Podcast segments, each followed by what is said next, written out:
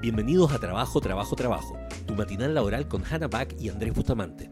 Descubre cada día consejos prácticos y tendencias sobre bienestar laboral, gestión del estrés y desempeño, para ser productivos sin pasarla mal. Hello, hello, hola, hola Coca-Cola. Hola, muy buenos días. Bienvenidos al matinal laboral. Trabajo, trabajo, trabajo. Eh, siempre con una cuota de cortisol en la mañana, es que es como, importante no- el cortisol. Café más que es como nos desper- co- es como nos despertamos. Le damos la bienvenida a todos los, a todos y a todas los que nos están acompañando hoy. Eh, tuvimos un episodio el viernes muy bueno, de mm, muy bueno porque teníamos un tema que nos interesa un montón, que tiene que ver con diversidad en eh, diversidad Sexo LGBTQ genérica. y trans- sexogenética en la oficina, por si quieren ver y ver, ver el, el episodio. Eh, para los que no estén sintonizando por primera vez, eh, este es un matinal laboral, hablamos solamente de cosas de trabajo y extrañamente parece que a la gente le gusta. Sí, es increíble. Sí, Así que porque l- alcanzamos, alcanzamos 25 visualizaciones, 25 mil visualizaciones en nuestro canal de YouTube, así que estamos muy felices eh, y nos automandamos felicitaciones por la consistencia. Este es nuestro episodio 21. Este es nuestro 21. episodio de 21 Así que, y así que lo- eh, brindo, brindo con un café. ¿Y sabes por qué puedo brindar con un café a esta hora? porque te despertaste a las seis y media. Exactamente. Si no, no podría disfrutar con un café. Sí. Oye, de todas maneras, no- Eh, ta- tal, tal vez no, eh, eh, en, en cosas no tan graciosas, pero, pero como hay gente que nos puede estar escuchando en vivo o qué sé yo, em, mucho apoyo para la gente en, en la quinta región. Está heavy todo eso. sí. O sea, quinta estamos con cuatro regiones en estos momentos con emergencia de incendio. Sabemos que en la quinta región ha pasado. O sea, se quemaron más de 10.000 casas, ya hay más de ciento, ya no sé cuántos muertos oficialmente están declarados. eh, eh, y eso. O sea, Andrés, tienes que adivinar el tema de hoy. Yo creo que, ¿De qué vamos a hablar hoy? yo creo que el tema de hoy es como, es como algo muy típico que mucha gente se pregunta respecto al tema del trabajo. ¿Qué pasa cuando las personas están esperando micro en la mañana para irse al trabajo y resulta que dentro de la micro hay un payaso? Y ese payaso, ¿no es cierto? Eh, se llama Pinky, además, como Pinky el payaso. Y entonces, ¿cómo, ¿qué pasa después con esa persona el resto del día en la oficina? Estoy pensando cómo eso podría ser un tema. ¿Tú sabes lo que decía Pinky el payaso? Decía, hola, soy Pinky el payaso y hoy les voy a enseñar a hacer ejercicios para que no crezcan deformes. Era muy amable. ¿De- ¿Dónde aparecía eso, Andrés? Pinky el payaso era el payaso que odiaba a Garfield. Era como, era como Ah, el némesis de Garfield. oh, ah, Era, eh, era horrible. eh. No, el tema de hoy es cómo poner límites en el trabajo. Ah, wow, Sí, qué buen tema, sí. sí. Sí, Oye, sí, hay, hay gente que, Julia Mestre dice, hay gente que le tema a los payasos. Es verdad. Sí.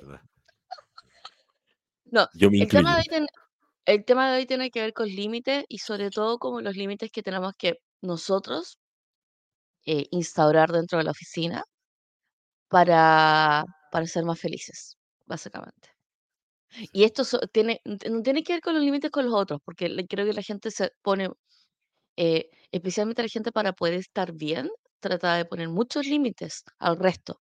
Y la verdad es que los límites que tenemos que colocarnos son a nosotros mismos.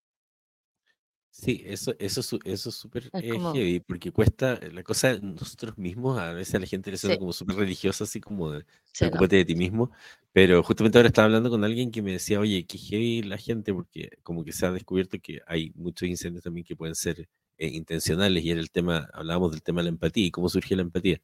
Y me pasa que en mi, en mi canal de TikTok, creo que el Sí, video como más famoso que tengo, pero también el más polémico, es uno que es acerca de la compasión. sí, Entonces hay gente que me contesta cosas como, pero a veces ser compasivo, ser hueón o qué sé yo. Eh, Yo pensaba, claro, pero, pero efectivamente uno de los grandes problemas de por qué a la gente le cuesta tener empatía o compasión es porque son muy poco compasivos consigo mismos. O somos, digo, porque hay que incluirse. Ah, cuando uno se dice cosas feas, no vas a poder, no lo vas a lograr, eres estúpido, eh, fracasaste, lo que sea, eh, te genera... Entonces efectivamente el tema de ponerse límites a uno mismo eh, pasa a ser súper importante porque eh, viene antes un poco, eh, por más que suene como muy así como de Instagram, pero, pero el sí. ponerse límites a uno mismo sí es extremadamente importante. Y, o sea, es, es todo un tema porque la ¿Cuál sería un o sea, ejemplo de límite a sí mismo? un límite a ti mismo, por ejemplo, eh, hasta dónde, por ejemplo, un límite es la carga de trabajo, ¿cachai? Eh, cómo establecer cuánto trabajo te puedes llevar a la casa, por ejemplo. El otro límite tiene que ver con los límites em, de carga emocional, no solamente de carga de trabajo, sino así como la responsa- la extra responsabilidad que te puedes poner a ti mismo o a otros respecto a un trabajo. También hay un límite respecto a la jefatura, que es como el límite que pone la jefatura respecto a labores de la jefatura que tiene que poner el otro. Y, y una buena pregunta sería, Sí. me parece súper interesante la pregunta, Agustín, que dice, eh, Agustín Paulini dice, una pregunta sería, ¿es permitido en la pega ser compasivo? Y también tiene que ver con el límite, eh, el límite de lo emocional dentro del trabajo. Entonces, probablemente a muchos hoy nos va a pasar eh, que vamos a llegar a la oficina conmocionados. O sea, yo creo que esa es la palabra. Eh, conmocionados por lo que pasó en los incendios el fin de semana, conmocionados por todo el material que hay, conmocionados por todas las noticias, conmocionados por cosas que nos haya pasado a nuestros amigos, a nuestros parientes. eh, y la pregunta es como, ¿cuál va a ser eh, la gestión de esa emoción eh, y del trabajo hoy? Claro. Es como cuán importante realmente es este informe versus acompañar a alguien de tu familia que acaba de perder a familiares o acaba de perder, eh, o sea, acaba de perder su casa o todo su vecindario se quemó, o sea, y, y, y, y- es toda esa gestión, y toda esa gestión, y la verdad es que yo te diría que eh, el tema de los límites siempre va a ser muy tribal, porque es, es muy cultural. Es como nosotros determinamos como, no, de la puerta aquí en la casa, ¿cachai? No entran estos problemas. Y de aquí en la parte de la oficina no entran estos problemas. Entonces, como, eh, como temas de salud. ¿Cuáles, cuáles son tus problemas de... eh, eh, y, qué interesante si tienen que ser compasivos. Lo que pasa es que compasión, compasión creo que es un ejercicio muy, muy básico de humano. Y cuando nosotros asumimos, asumimos no compasión, lo que estamos haciendo es forzando una característica que es muy, muy humana para que entre la funcionalidad dentro de la compañía. Eh, pero normalmente no funciona no ser, no ser compasivo. Ahora, el tema Sí, del el tema de los límites, ahora, por ejemplo, tú nombraste algunos, como los límites del trabajo o los límites de emocionales. Lo que creo que es difícil compatibilizar hoy día, eh, sobre todo con esta cultura como del hustle, ¿cachai? Es como justamente eso de los límites versus lo que es la deseabilidad social. Porque en el sí, fondo tenéis por un lado, eh, o sea, como que se, piensa tú que una de las cosas que desprecian, entre comillas, los adultos de la gente Z es que no trabajan lo suficiente o que no quieren trabajar más de lo normal. sí, Y, o sea, literal, que creo que en este programa es, alguien comentó en algún momento, fue como, oye, pero uno les dice que se queden dos horas adicionales y te ponen cara, cara fea. Y es como, ¿por qué le pides dos horas adicionales? Es como, como que de alguna forma hay un, claro, y es súper loco, ¿cachai? Entonces, como, ahora, pero yo reconozco que también al principio me chocaba porque yo estaba acostumbrado también a, a, a, a pues, lo lógico es quedarse toda la noche trabajando. Y, y, y, se considera como un valor, ¿cachai? Como en el fondo, y, y, por ejemplo, en el caso de los hombres, ¿no es cierto? O sea, si queremos hablar de las diferencias de género, ¿ah? eh, tenemos que, por ejemplo, en el caso de los hombres hay que ser muy trabajador y todo, porque en el fondo es parte de tu masculinidad, es parte de ser. Y en el caso de las mujeres, por ejemplo, está el, el también el, los, las excesivas tareas del hogar o de ser eh, mamá o qué sé yo, y es como, o sea, pero ¿cómo, ¿cómo no vas a poder trabajar y además ser mamá y todo? No quieres a tu hijo. ¿cachai? Es como, claro, entonces hay, un, hay una serie de exigencias que hacen que los límites sean súper difíciles de manejar. Porque en el fondo, de pronto poner límite, incluso aunque quieras poner límite, se puede transformar en un problema de que el resto te vea como flojo o como que no sé qué y todo lo que usted. Entonces vamos generando y perpetuando una, una cultura. Yo me acuerdo perfectamente en, en, de haber estado en, en, ese peor momento de burnout y un día como que hice colapso, ¿cachai? Porque estaba súper deprimido porque Elon Musk descubrí que trabajaba 100 horas eh, a la semana y yo estaba trabajando solamente 60 o algo por el estilo, entonces era como, como tan nadie, ¿cachai? Y era como de, o sea, era como, ¿cachai? Hay un problema ahí. O sea, los límites tienen mucho, tienen mucho que ver con la percepción de uno mismo y de aquello como del deber ser. Entonces, si yo lo tengo medio como deformado, voy a tener pocos límites, porque los límites van a estar determinados por la gente que está alrededor mío. O sea, los límites van a estar determinados por lo que la gente considera justo que me tiene que exigir y yo tengo que dar en esa combinación. Entonces, en general, gente que tiene una pobre percepción de sí mismo va a tener menos límites porque quiere ser people pleasing, eh, claro. quiere complacer a los otros y eh, to- todo su autoimagen depende de los otros. Entonces ahí vamos a cachar que hay un tema con los límites. Eh, Rodrigo, Rodrigo Gallardo creo que lo pregunta súper bien. Esta es una pregunta clave. ¿Cómo reordeno los límites que ya fueron sobrepasados totalmente por un largo periodo de tiempo? Con violencia.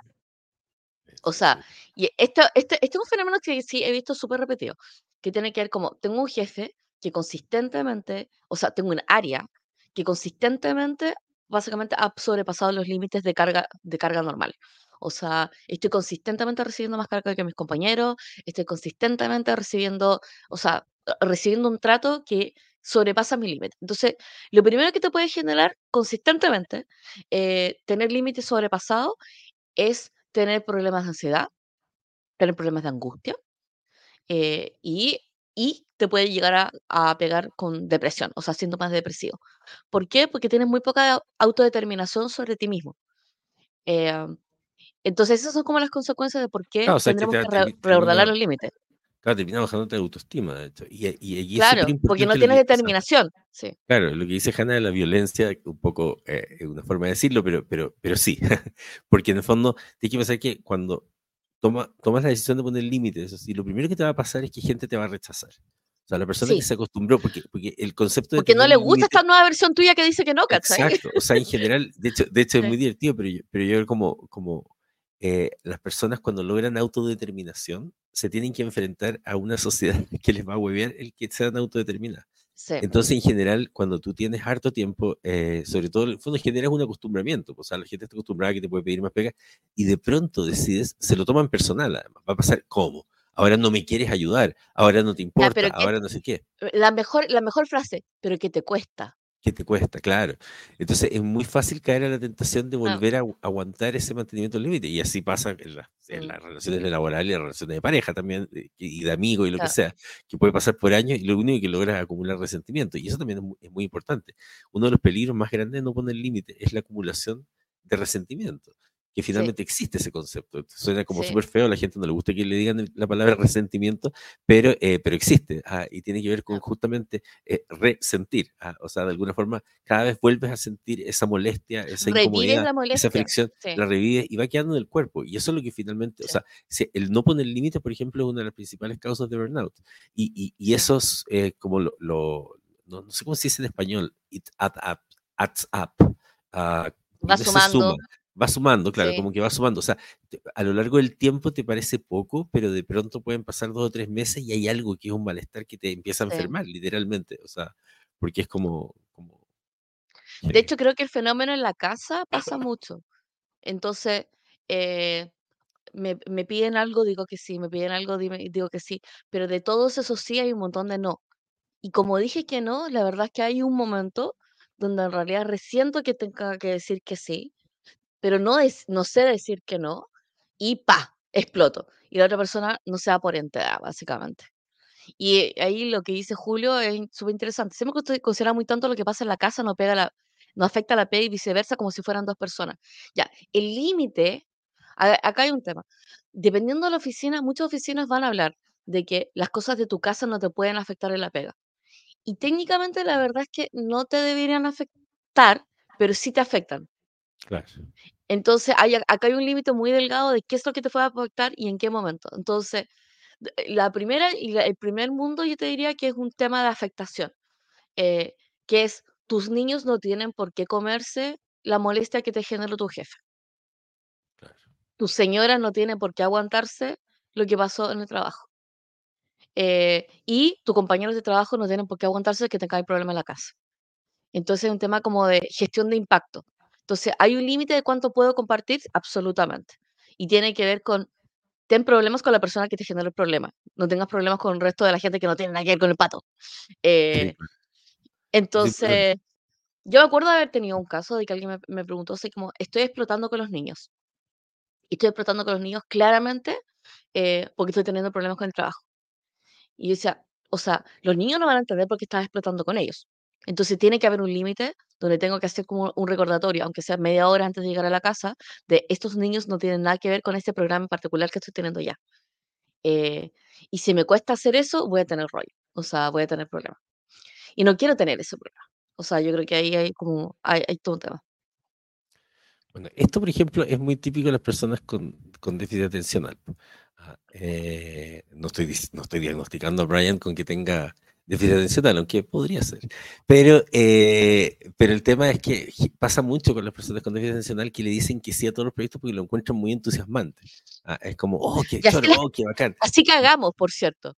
Cagamos y terminamos. mortal, es como nuestro, nuestro chico mortal. sí, sí, sí, sí, claro. O sea, y, lo decimos porque sabemos, porque eh, nos metemos en, en, en, O sea, olvídense la cantidad de proyectos en los que nos hemos metido así, pero olvídate. Ah, tenemos 20.000 sitios web ahí, de, porque todos lo transformamos siempre en algún sitio al final. Pero el punto es que, eh, sí, ese es el cuidado más grande que uno tiene que tener, porque en el fondo esto es como cuando llegas al restaurante ah, y es como cuando yo me pasa, yo creo que lo mismo que me pasa cuando voy a los buffets, que mi mamá se enojaba tanto porque encontraba que era tan ordinario, pero a mí me encantaba echarme de todo, así como que, eh, y, todo lleno de, Y después me comía un cuarto de todo eso, pero en el fondo cada una de esas cosas me entusiasmaba. Eh, pero siempre comía un trocito de cada una. Eso eh, el punto es que, es que, es que pasa que la, la, novedad la necesitamos porque cada uno de esos nuevos proyectos es dopamina nueva al final. ¿ah? Eh, y, y, como es dopamina nueva, no, nos regula el cortisol y todo eso, entonces tiene, tiene una lógica cerebral.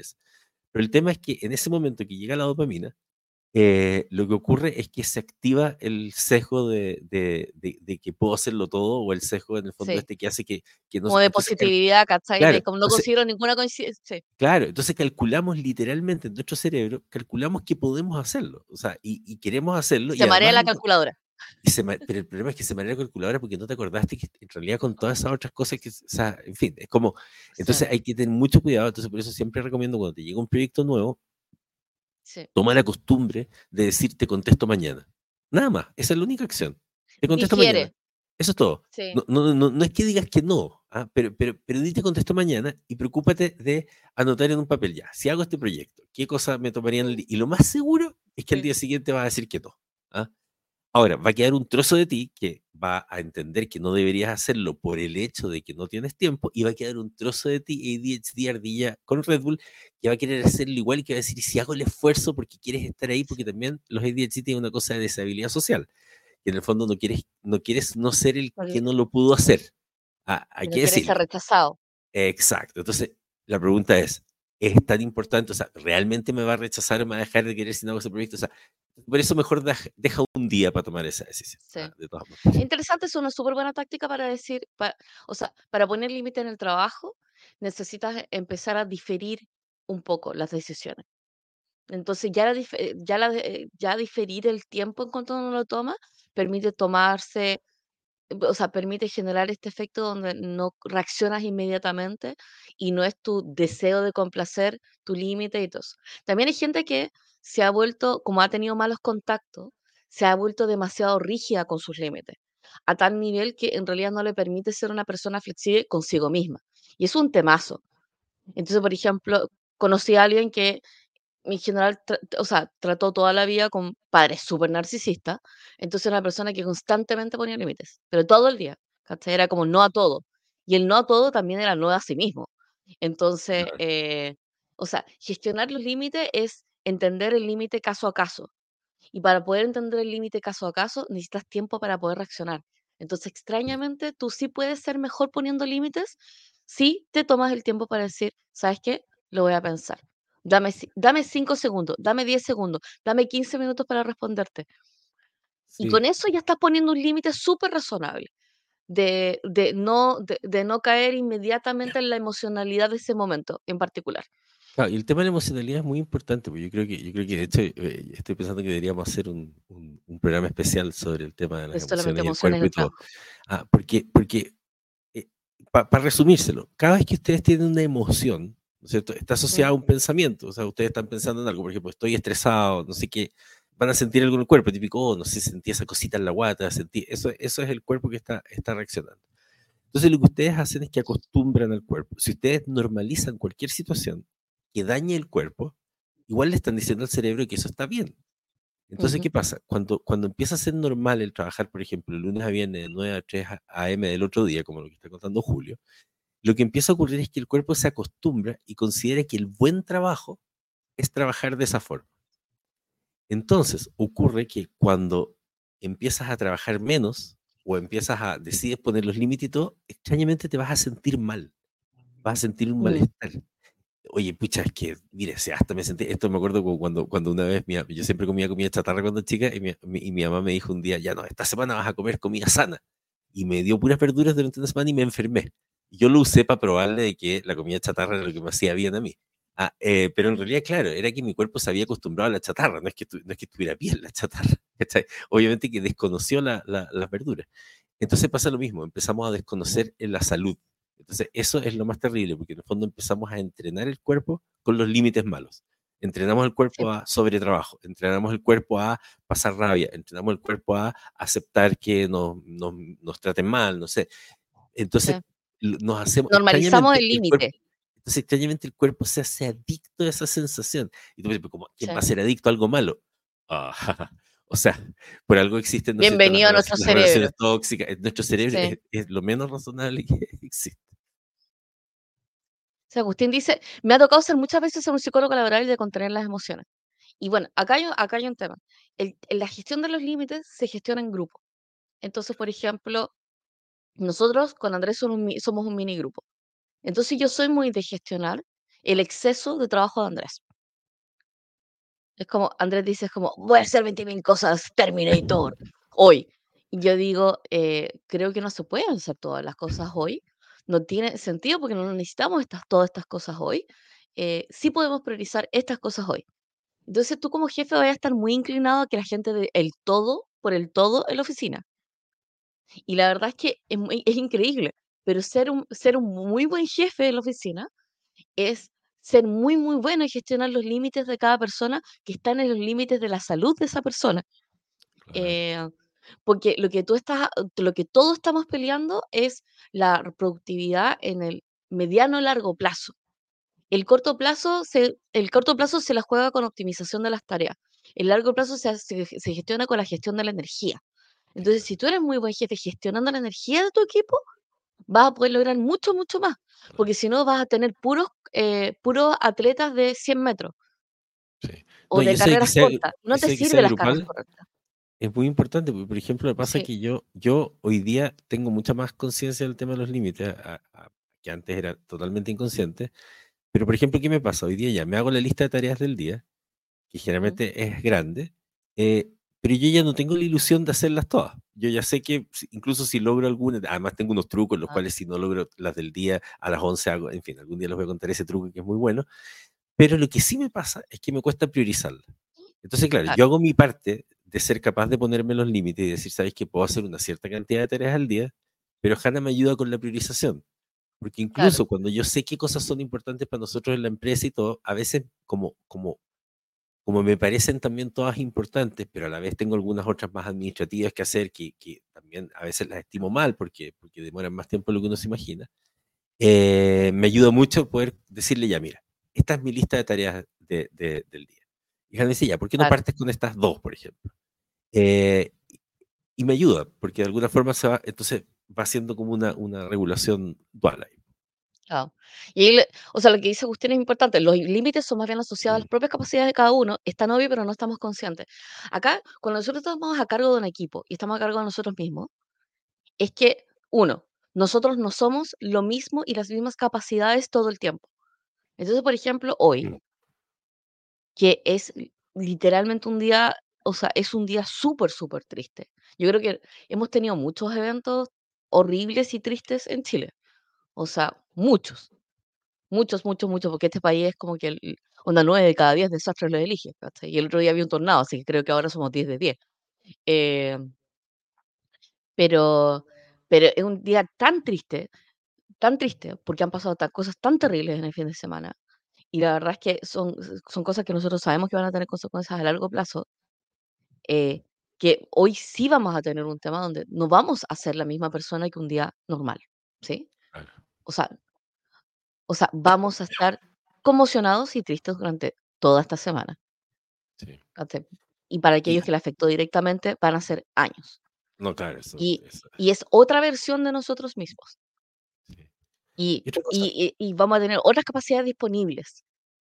Entonces, es como gestionar el límite, y esto es muy importante, porque es como, mira tu compa esto es como cuando compaña compa comparamos a los hermanos, pero mira a tu hermano que lo terminó ahora, ¿cachai? Y esto es como muy típico de cuando el el hermano más grande es como se porta mejor, y el hermano más chico es un poco más independiente, pero es como, mira a tu hermano que se porta muy, muy bien. Y tú dices: "Ya, pero yo no quiero". Y de hecho, yo me acuerdo, eh, me acuerdo que conocíamos conocíamos una familia que la hija mayor era como muy estructurada, muy ordenada, ansiosa y neurótica como ella sola, y la hermana chica era independiente, pero era como independiente Terminator independiente. claro, Y tra se trataba de criar de forma igual a las 2 niñas y era como, no va a resultar. Y los límites que ponía la segunda eran claramente los límites que no tenía la primera claro. y por ende se enfermaba. ¿Cachai? Entonces, también los límites uno los aprende a aprende a entender, eh, a gestionar comparativamente, competitivamente, y y es una muy mala idea tratar a toda la gente igual, porque no funciona, en nuestra experiencia, por lo Sí. menos. Sí, yo Sí, creo que ese tema que dices tú es clave, el tema de las capacidades, porque porque en el fondo eso es lo que hace que la gente no ponga límites, porque como mm, la gente asocia, como es un mundo muy capacitista, la gente asocia el tema de las capacidades a, entonces el tema de hacer más tareas o menos tareas, a soy más o menos capaz.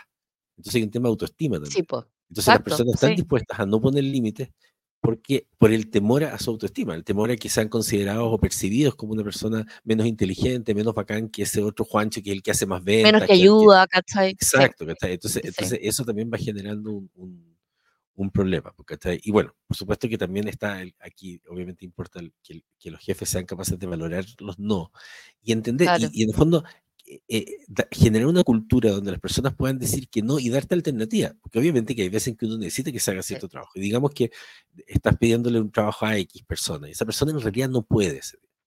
Si la presiono, igual no voy a lograr nada. Lo que va a ocurrir es que probablemente me entregue algo pésimo y todo. La pregunta es, bueno, ya que no puedes, digamos que quiero entenderte que me estás poniendo ese límite. No me estás diciendo que es para siempre, me estás diciendo que hoy en particular no. claro, ¿Cuál es la alternativa? No, mira, la alternativa que te doy es, no sé, te lo hago con Canva, no sé, estoy inventando, lo que sea, pero, pero lo que voy es que uno también cuando pone límites, también tiene que ser capaz de mirar al otro que te está pidiendo ese algo y darle la alternativa o decir, ya, ¿cómo, cómo negociamos? Al final, entender que la vida también es una negociación ah, eh, eh, y, y que, y Es que es una súper buen argumento. El límite es un algo el el límite no es un contrato unilateral, ¿cachai? Es una negociación. Siempre es una negociación. Entonces, tú tienes que tener un argumento para poder tener un límite. Y el argumento puede ser: "No quiero". Porque creo que hay un montón de gente que no pone límites porque le da lata tener que negociar. Claro, Y después que le da lata negociar, pero le da lata asumir las consecuencias de no negociar. Entonces, tú tienes que llegar a un acuerdo contigo mismo. O es como, o aceptas todas las circunstancias que tú mismo te acabas de poner y dices: "Estas circunstancias las tomé yo y las acepto porque yo me las puse", o en realidad tomas la decisión de que sí tienes que negociar las cosas que no quieres hacer y tienes que ser capaz de poder negociarlas y poner límites. claro. Eh, y si no, como que no funciona. Y no funciona, funciona, funciona. Y y esto, o sea, y esto de los límites también es como, o sea, ¿qué finalmente es un límite? Un límite es, uno, reconocer la voluntad de uno con respecto a algo. es entender que uno está incómodo con respecto a algo, o eh, es entender que esta, esta cosa en particular en este momento está fuera de mis capacidades, está fuera de mis capacidades. Entonces, el límite es un límite que está, seti- está seteado no solamente por mi voluntad, sino también por mis circunstancias. ¿Sí? Entonces, por ejemplo, eh, estoy cuidando a mis papás, estoy cuidando a mi mamá, no estoy con la capacidad de poder hacer esto. Entonces necesito colocarme un límite a mí mismo para decir que en este momento no puedo estar haciendo este algo, pero sí puedo negociar hacerlo en otro momento. Claro, Eh, el el otro límite es como, eh, no sé, es como esto que me estás pidiendo no estoy en capacidad de poder entregarlo, o no quiero entregarlo. Y el no quiero también es una razón razonable para poner un límite, eh, pero hay que conversarlo. Y ahí dice Hernández, eh, como a mí me pasó el año pasado que el resentimiento me hizo explotar y terminó afectando mi relación de pareja. Y gran parte de eso está asociado con no poner límites. Y la verdad es que es muy divertido. Eh, nosotros, ¿por qué no ponemos límites? porque no queremos lidiar con la consecuencia directa del momento. ¿Sí? Entonces, en ese momento en particular, voy a decir que sí, eh, voy, voy a decir que sí porque en ese momento no quiero negociar. Y digo que sí, Claro, pero en realidad no quiero. Y al- después no quiero lidiar con la consecuencia. Entonces, el límite, el límite en realidad se coloca en la consecuencia. Cuando nosotros lo ponemos argumentativamente, se coloca en la consecuencia. No se debería colocar en el momento, porque cuando lo colocar en el momento lo está funcionando como mucho más como de dentro de la emocionalidad. Eh, y también, o sea, y también hay una cosa, para poder ser resiliente tenemos que ser capaces de poder renegociar nuestros límites constantemente, porque si no nos ponemos, nos colocamos poco flexibles también. sí. Y esto es interesante, el tema de los límites con los clientes, porque a veces pasa que con los clientes eh, generamos estas relaciones tóxicas porque en el fondo, ah, este cliente, qué sé yo, que me hace me- pedidos absurdos y todo, y efectivamente ahí hay veces en que es mejor renunciar al cliente. ¿ah? Mm, Eh, tomarlo como un aprendizaje, por supuesto, pero, pero o sea, nosotros nos pasó siempre, cuento este caso de un cliente en particular que nos tenía loco porque hacía miles de cambios y todo lo que sea, y un día lo llamé y le dije, ¿sabes qué? Va, va a ocurrir lo siguiente. Te voy a dar dos opciones. La opción A es que cancelamos el proyecto, obviamente ni si- no te devolvemos el adelanto, nada, el proyecto queda cancelado y te mandamos un mail con un zip con todas las cuestiones. O no si quieres, el nivel de esquizofrenia. claro, claro, o, o si quieres que continúe el proyecto, Ah, tienes hasta las 8 de la mañana de mañana para pagarnos una multa de un millón de pesos que nos tienes que depositar en efectivo. O sea, básicamente su- suena criminal mi, mi, mi propuesta. Pero el hecho de que el cliente no haya chistado y me haya transferido el millón directo, creo que lo dijo todo. O sea, cuán consciente estaba el cliente de que estaba haciendo un poquito too much. ¿ah?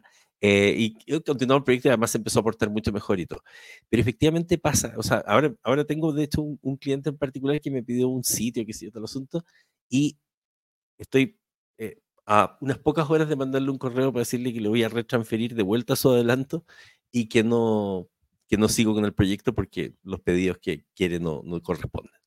Eh, entonces a veces uno puede decir, oye, pero es que, pucha, pero perder oportunidades uno- suena como mañoso, suena como mimado. No, no, no. Pero saben que la salud mental es demasiado importante y uno tiene que poner esos límites porque además, Porque una vez que que- la pierdes, no la, no la vuelves a Eh, ganar.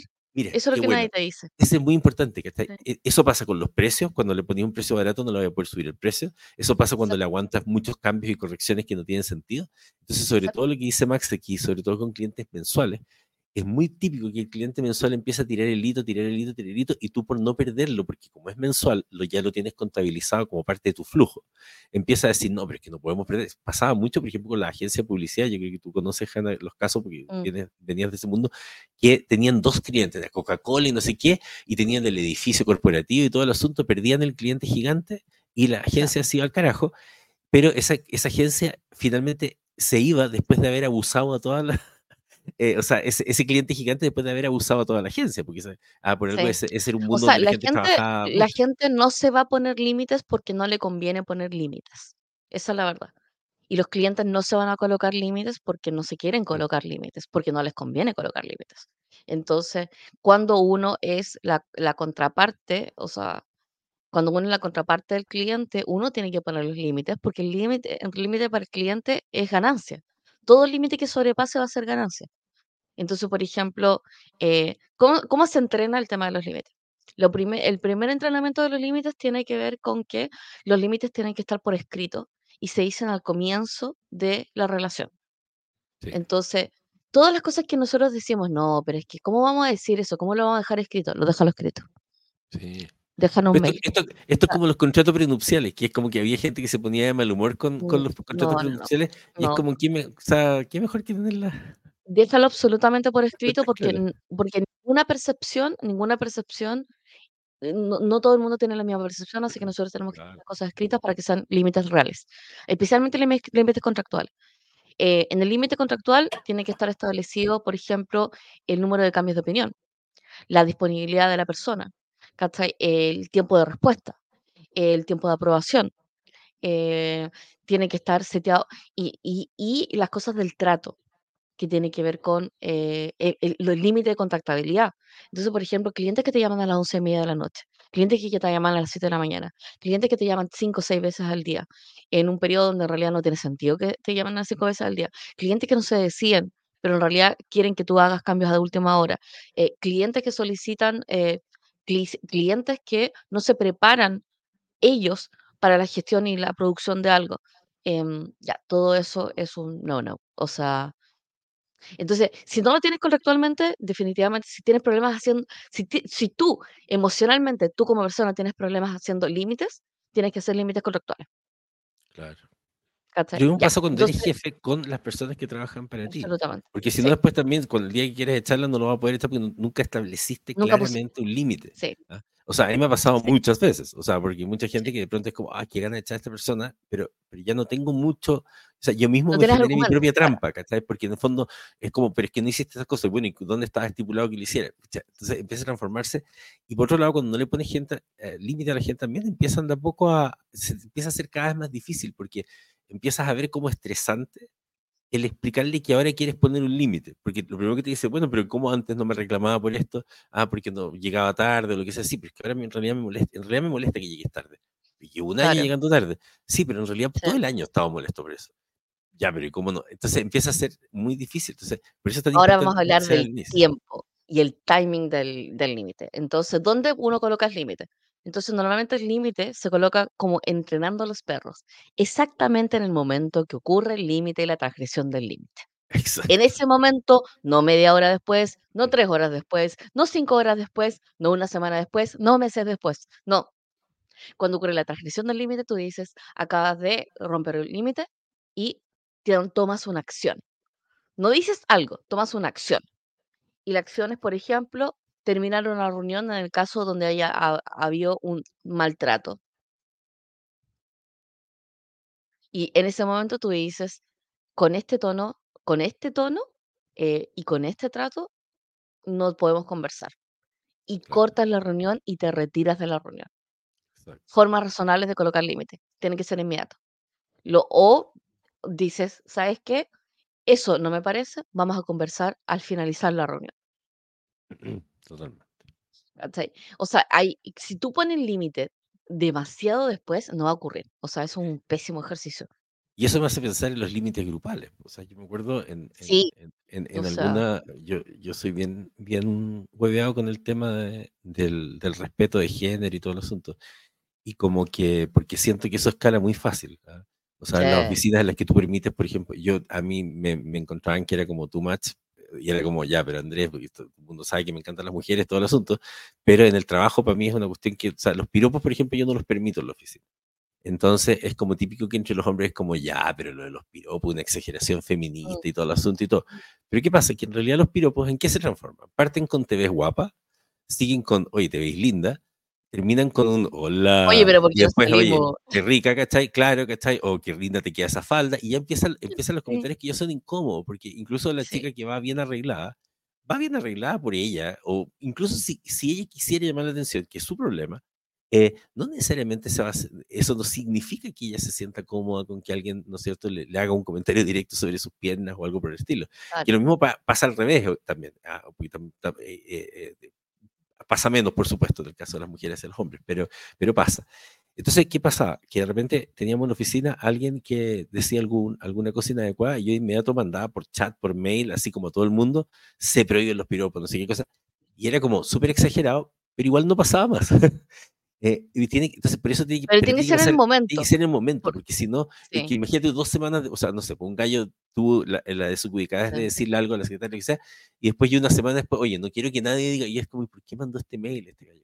Verso que sí, no, y la gente lo olvida. Y lo otro es que la gente que le gusta sobrepasar los límites está constantemente empujándolos y negociando. Porque es parte de su personalidad. Entonces, como, ya, pero, onda, pero profe, o sea, es como, eh, y te hacen como el gesto.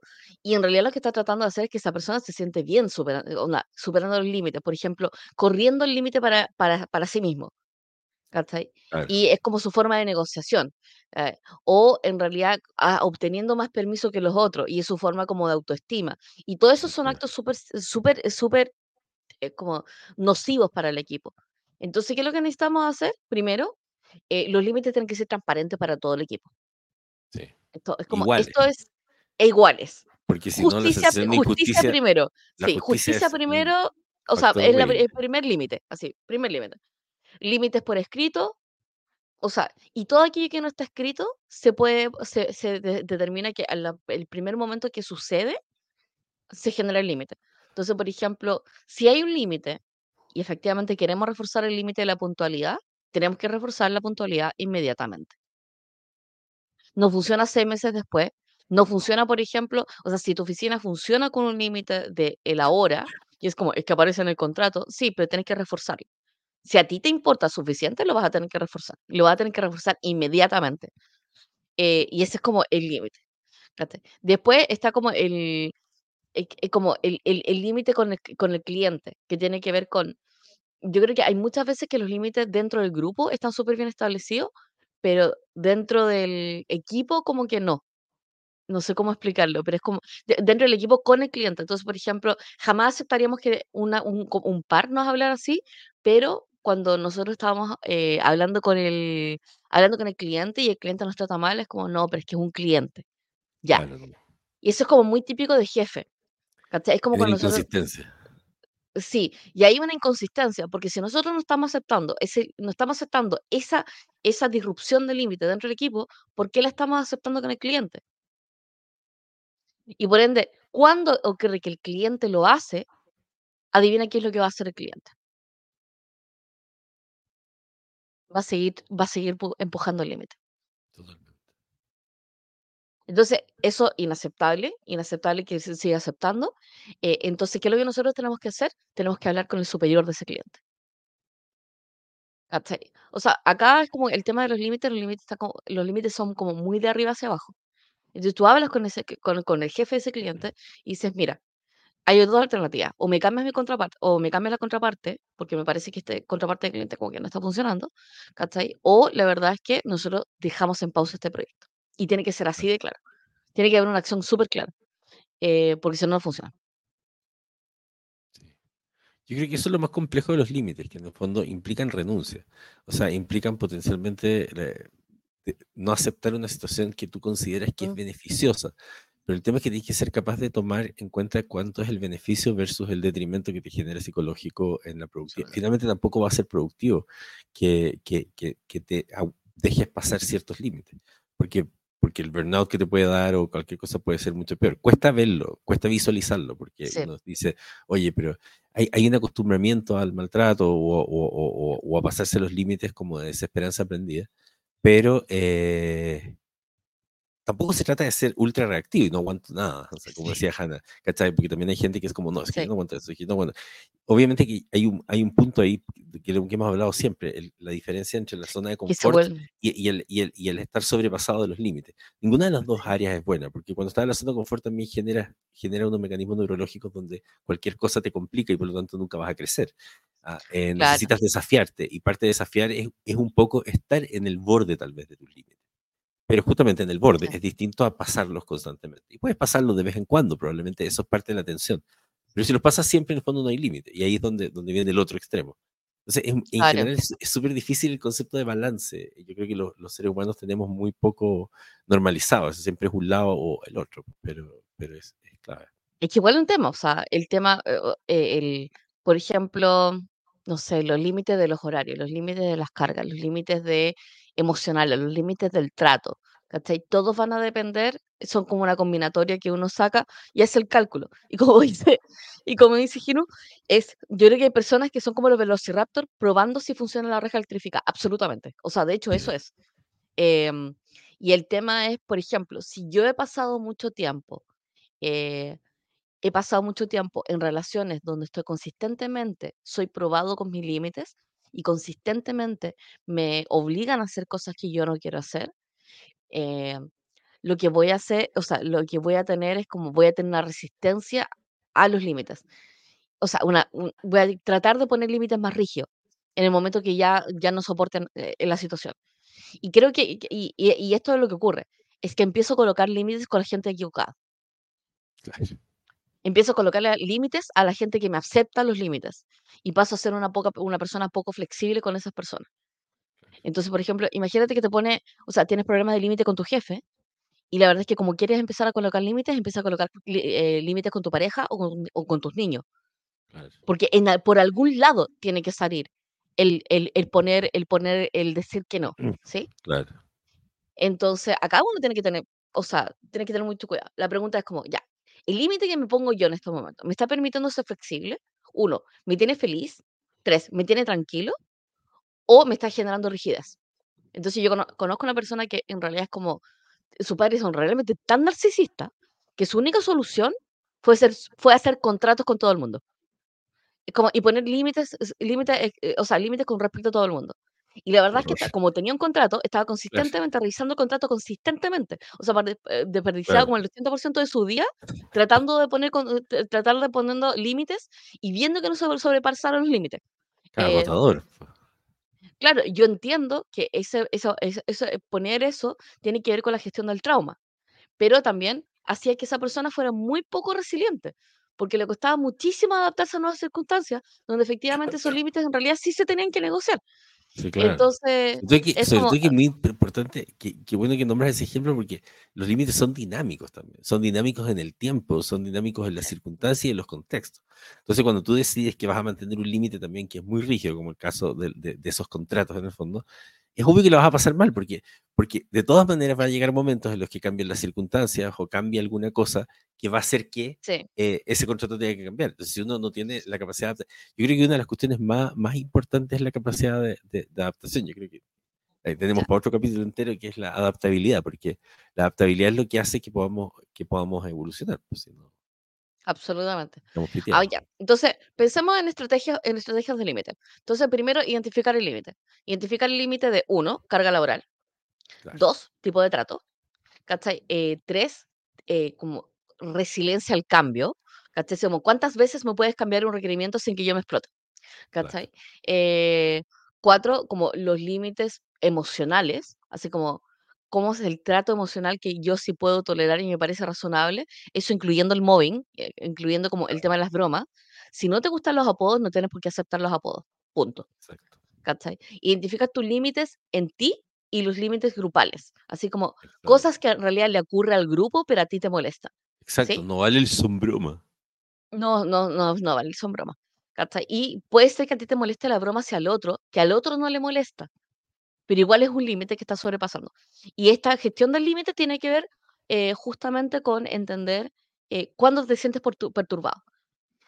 Entonces, y vamos a revisar los límites limitantes. O sea, qué cosas no estoy aceptando actualmente que en realidad si yo lo aceptara o fuera un poco más flexible, yo estaría mucho más tranquilo.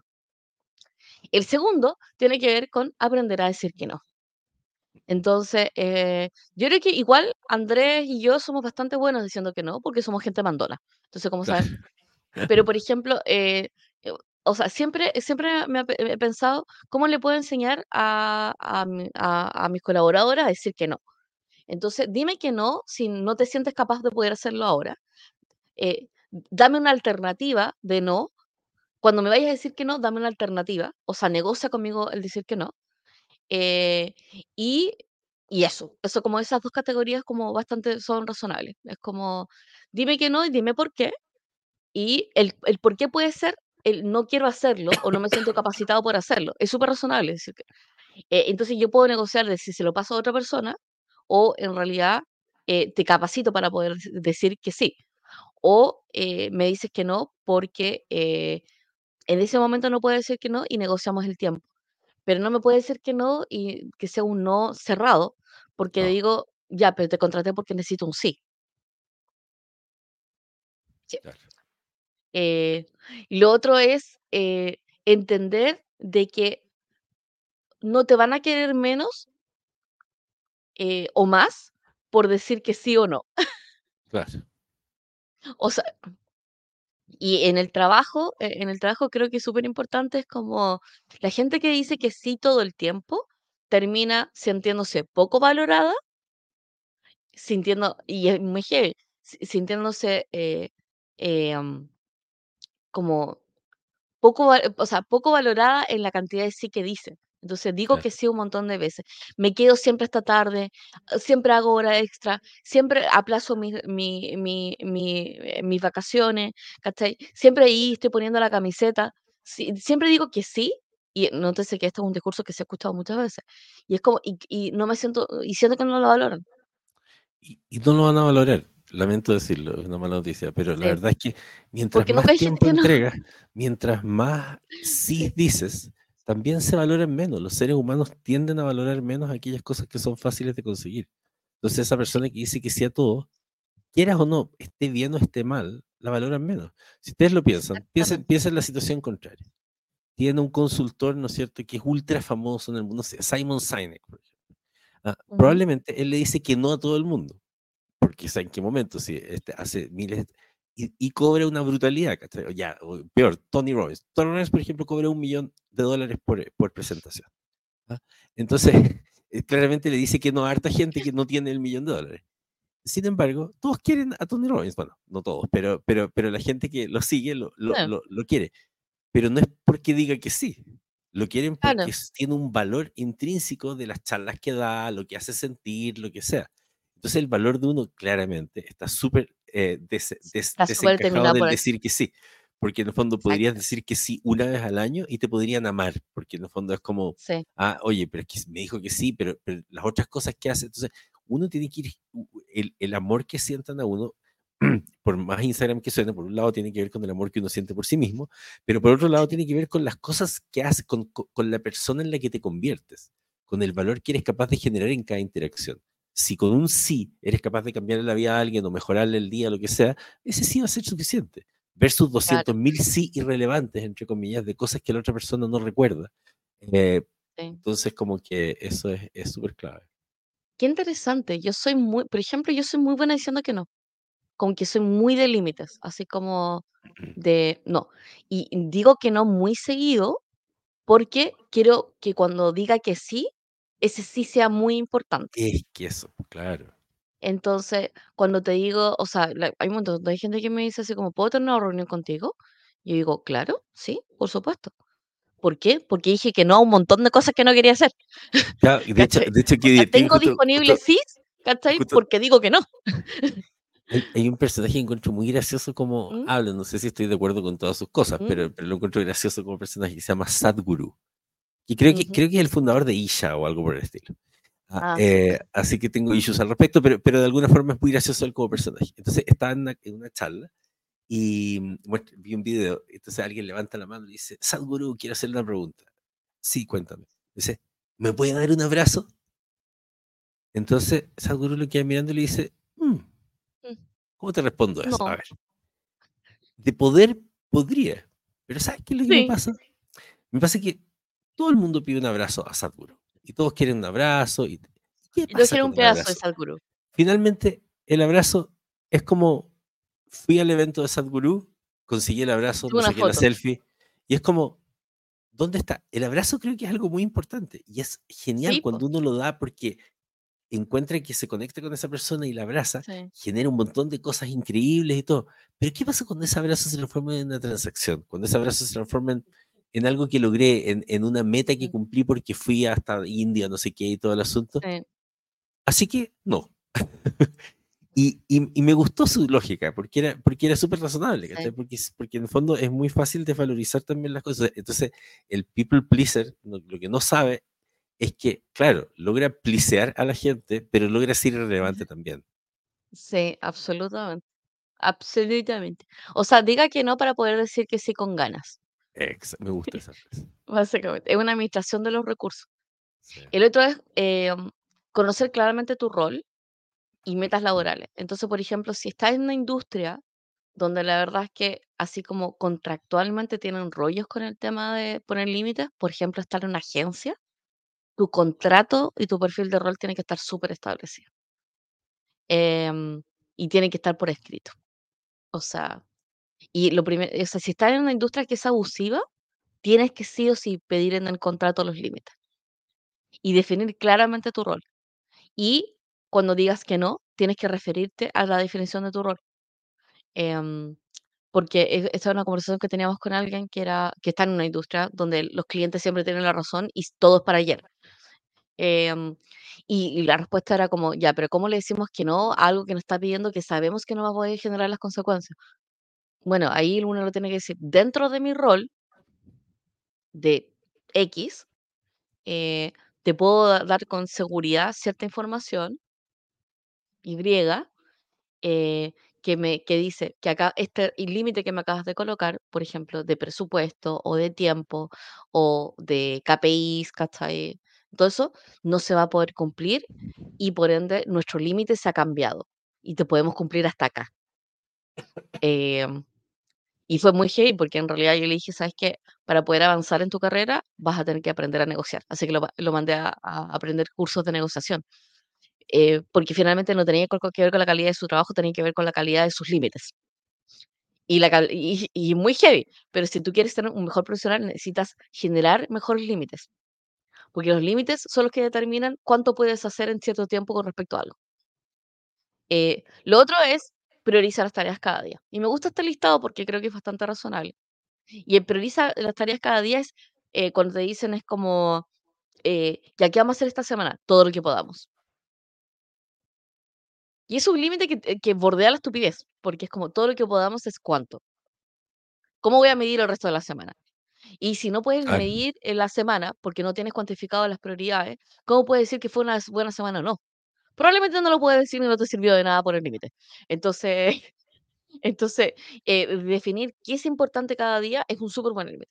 ¿Qué es lo que quiero terminar hoy, por ejemplo? Claro. Eh, ¿A quién quiero responderle? Em, definir qué tipo de relación quiero tener. y bueno, o sea, priorizar.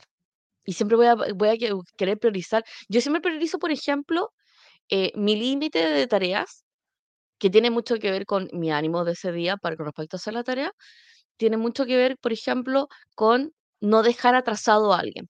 Para mí es un, límite personal. Claro, eso Entonces, para mí es como, si tengo que priorizar algo, voy a priorizar entregarle algo a alguien. Entonces, eh, esa es mi priorización. Los otros son mi priorización. Porque sé que lo que puedo hacer, lo que puedo hacer yo sola para mí, en realidad lo puedo hacer bastante rápido. Pero para los otros voy a tener que tomar una consideración de si la persona lo va a poder entender, si eh, a la persona le va a servir, ¿cachai? Si efectivamente, o sea, eso. O algún interés eh importante que también, tiene, por ejemplo, en el caso de los que somos emprendedores, es como para mí es como una es esa, no atrasar a otro, y la otra es aquellas tareas que generen dinero. Claro. Sí, por ejemplo, eso me encanta. Esas son, son súper buenas reglas de límite. Eh, y, y, hay, y hay también una cosa muy heavy, que también tienes que poner límite a lo positivo. Entonces, por ejemplo, el límite a ser demasiado autocomplaciente. ¿Cachai? El límite de ser, eh, de no ser perturbado. ¿Cachai? Es como, te tienen que perturbar un poco, la verdad. Entonces, como, no, es que yo no quiero, no, es que estoy demasiado sobrecargado. Y en realidad no estáis sobrecargado. Y sabéis que no estáis sobrecargado. Y no estáis cargado ni siquiera. y te va, te va, limitando a ti mismo. ¿Cachai? Es como, podrías, tomar este, podrías tomar un nuevo proyecto que es súper interesante, pero es como, no, es que no te quieres estresar. Y yo siempre me pregunto, así como, ya, la razón de por qué no lo estás tomando, ¿realmente porque te iba a estresar? O sea, ¿realmente estás estresado en estos momentos? ¿O es porque no quieres probar algo nuevo y te estás poniendo un límite que te deja en la comodidad absoluta y en realidad te afecta posteriormente para lo que tienes que aprender? Total. Eso es, parece que es tan delicado, porque efectivamente también existen esos. No, y me gusta lo del límite también de, de, las cosas placenteras o qué sé yo, porque es como. Sí. O sea, a lo mejor yo podría ver. Siempre quiero estar muy cómodo. No, porque yo estoy, yo estoy cómodo en el trabajo que estoy ahora. No quiero, o sea, no, estoy, cómodo en el cargo en el que estoy ahora. Eh, no, lo que pasa es que ya puse todos mis límites y nadie me viene a molestar. Si nadie te viene a molestar en el trabajo, significa que no eres necesario para nada. Exacto. Que nadie cuenta contigo, que nadie considera que tu opinión sea suficientemente importante como para irte a molestar. Entonces hay que tener cuidado con ser esa persona que quiere poner los límites por estar cómoda, porque la verdad es que la comodidad también es estancamiento. o por ejemplo, si eres la típica persona otaku, tienes que ponerte límites para ver episodios de anime. Muy importante. Pero los límites, o sea, los límites son... me cuesta. Uno, tienes que entenderlos. Dos, tienes que entender que cada persona tiene un límite distinto. Tres, idealmente tener límites higiénicos que tienen que ver con tu salud mental. Eh, cuatro, entender que el límite puede correrse, debería correrse y debería ser flexible, no solamente para ti mismo, sino también para los otros y las circunstancias. Y cinco, un límite siempre te va a empoderar, no te va a limitar. Así que este ha sido el episodio de... Espera, voy, a mostrar el comentario de uno de nuestros eh, auditores favoritos que... Mm. Porque es increíble como siempre logra aprovechar de igual eh, eh, hacer, hacer eh, marketing de sí mismo y nosotros en todo el episodio no hicimos marketing de nosotros mismos. ¿Verdad? No nombramos los auspiciadores. Así que Max nos ganó. Sí. Pero Ma- habiendo Max es más eficiente. No, pero espérate, pero haciendo auspiciador, vamos a cerrar el episodio. Bueno, ustedes probablemente no tienen idea porque nosotros somos estos matinales y no tienen idea a qué nos dedicamos. Y nosotros nos dedicamos al diseño del futuro. Ese es nuestro trabajo principal.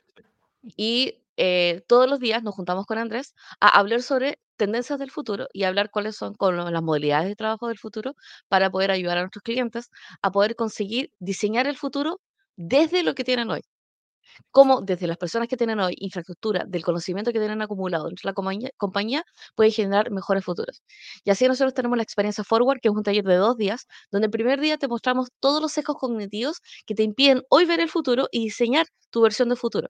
Y en el segundo día tenemos una sala de War Room, que es una sala de guerra, donde se diseña y y se, se establece cuáles van a ser los proyectos, las prioridades, los planes. eh, y, eh, y este, y este es, un- es la mejor manera de poder diseñar un 2024 o un 2025 con los objetos que tienes hoy. Así que definitivamente, si quieres preparar tu compañía para la próxima pandemia, que probablemente puede ser cualquier tipo de desastre, cualquier tipo de cambio disruptivo, puede ser la AI generativa, puedes contratar este, eh, esta experiencia de dos días para, para que tu equipo pueda entrenarse. ¿Y a quiénes entrenamos? Entrenamos equipos de venta, entrenamos equipos de operación para poder encontrar nuevas soluciones para problemas que todavía no tienes. Así que eso, los dejamos súper invitados a contactarnos en nuestra página web en www.automata.ie. Y muchas gracias por acompañarnos hoy, como siempre. Y eh, estamos todos los días disponibles de 8 a 9 de la mañana y nos pueden encontrar los episodios pasados en nuestro YouTube y nuestros episodios de podcast en nuestras plataformas de podcast en Spotify, Apple y un montón de otras cosas de Spotify, o sea, de podcast que todavía no conozco. Así que si Sí, les ha gustado este no, no episodio, sé si falta alguna red social suscríbase. estemos, estamos en todas, hasta en No Facebook. sé, sí. Pero eh, ya que estoy en tu YouTube, es como, suscríbase aquí. o aquí, no sé dónde está la campana. Claro, ¿dónde está la campaña? Claro, sí. Sí. Pero muchísimas gracias por acompañarnos y el mensaje de hoy es pongan sus límites. Ponga límites, sí. Sí. Nos vemos. Nos vemos. Adiositos. Muchas gracias. Que les vaya bien. Y manden ayuda.